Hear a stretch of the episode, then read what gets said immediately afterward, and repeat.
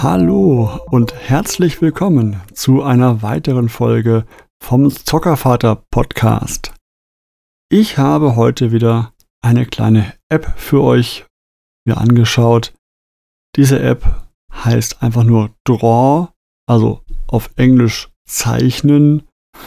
Mit dem vollen Namen im App Store kann man sie finden unter Draw Color, Colors of Life. Und jetzt erstmal kurz die Eckdaten dieser App. Die liegt in der Version 1.1 vor. Das letzte Update gab es vor drei Jahren. Die App wurde an sich erst vor fünf Jahren veröffentlicht. Das heißt, erst Version 1.0 ist vor fünf Jahren veröffentlicht worden und Version 1.1 vor drei Jahren. Die ganze App ist 3,2 Megabyte groß, also wirklich, das ist kein großes Teil. Und ihr benötigt dafür mindestens die iOS oder iPad OS Version 7.0. Ich habe jetzt nicht geschaut, ob die App auch verfügbar ist für Android, aber ich denke nicht. Was die App noch bietet, ist eine Familienfreigabe. Das heißt, Ihr könnt diese App in der Familie, in eurem Familienaccount äh, freigeben. Ihr könnt dort ja bis zu sechs Personen, ich glaube fünf Personen reinleben, mit euch sechs zusammen. Und die können alle die App nutzen. So gesehen kostenlos, wobei die App ja eh nichts kostet. Deswegen finde ich das ein bisschen seltsam zu sagen, hey, kostenloses Sharing, aber ab davon. Die App hat Bewertungen und zwar 5.0 Bewertungen. Also das heißt wirklich, das ist anscheinend eine super Top-App. Ich habe es deswegen auch geladen gehabt, weil ich dachte, hey, das mit 5.0 macht nicht viel falsch. Problem ist aber, dass die Bewertungen alle uralt sind und von vorherigen iOS-Versionen. Deswegen werden mir die Bewertungen gar nicht mehr angezeigt. Ich kann sie also gar nicht durchlesen. In meinem jetzt aktuellen iOS 14 muss ich sagen, bin ich etwas zwiegespalten ob der Funktion dieser App. Ich habe, ich fange erstmal so an, ich erzähle euch kurz, warum ich diese App geladen habe. Ich saß öfter letzten Abenden zu Hause und habe auf meinem iPad und meinem Apple-Stift so ein bisschen was gearbeitet, wirklich gearbeitet habe Dokumente bearbeitet mit dem Stift. Das kann man jetzt seit dem, seit dem neuesten Update im iOS, kann man ja wunderbar Sachen durchstreichen, reinmalen, reinschreiben. Das klappt sehr gut mit dem Stift. Und ich dachte mir, ich habe den Stift, dann mach's doch mal mit, mit dem Stift. Gesagt, getan. Ich dann abends ein bisschen mit dem Stift gearbeitet. Mein Sohn spielte ein bisschen, kam rein und sah mich dann mit dem Stift auf dem iPad malen und meinte, Papa, darf ich auch malen am iPad? Ich habe dann kurz überlegt, was spricht dagegen. Er war letzten Tage brav und hat immer schön gespielt. Und er hatte auch noch wenig äh, von seiner Multimedia-Zeit verbraucht. Deswegen dachte ich mir, komm, kein Grund dagegen, darfst ein bisschen malen. Halt vorsichtig. Der Stift ist ja empfindlich, ein Dreijähriger. Dachte ich mir, ein bisschen aufpassen, aber es geht schon. Dann halt mal schnell eine Zeichen-App gesucht, habe dann eingegeben, malen Kinder und dann ein paar Apps gefunden, wollte aber jetzt spontan nichts ausgeben. Dachte, nimmst du eine kostenlose App, die halbwegs gute Wertungen hat, um da was zu finden, was halt jetzt für kurz mal eben ein bisschen zeichnen passt.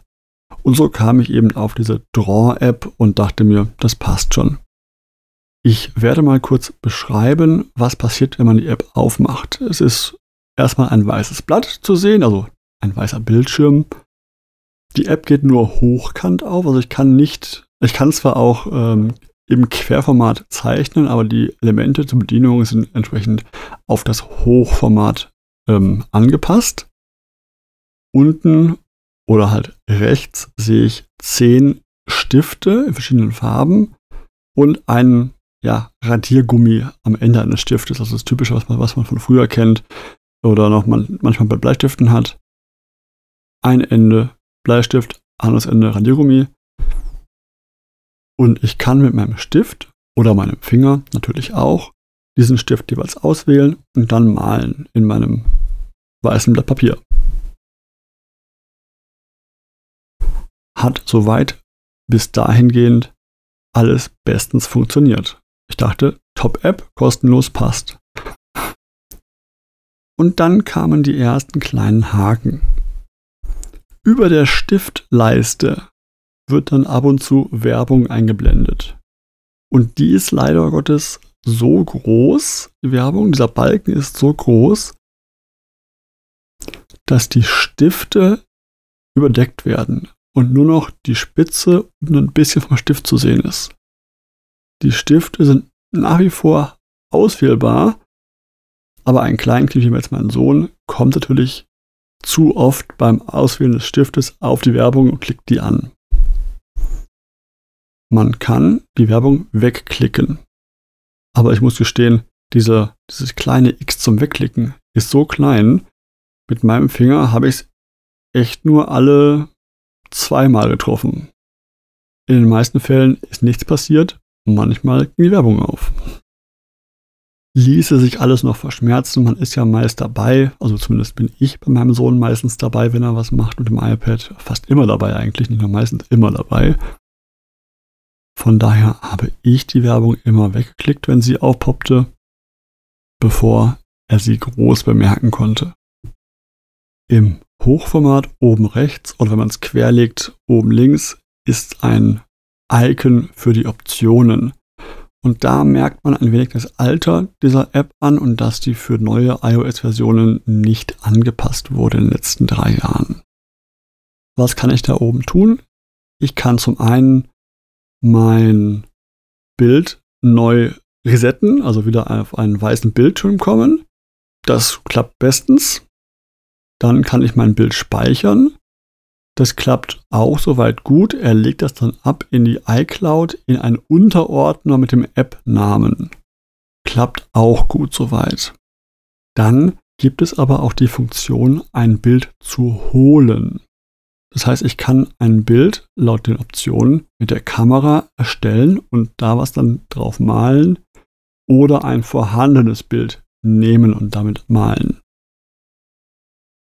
Beides funktioniert nicht. Wenn man da draufklickt, passiert gar nichts. Ich nehme an, dass in neueren Versionen von iOS, also wenn die App ein Update bekommen würde, da das Typische kommen würde, willst du die der App die Freigabe für die Bilder und sowas geben.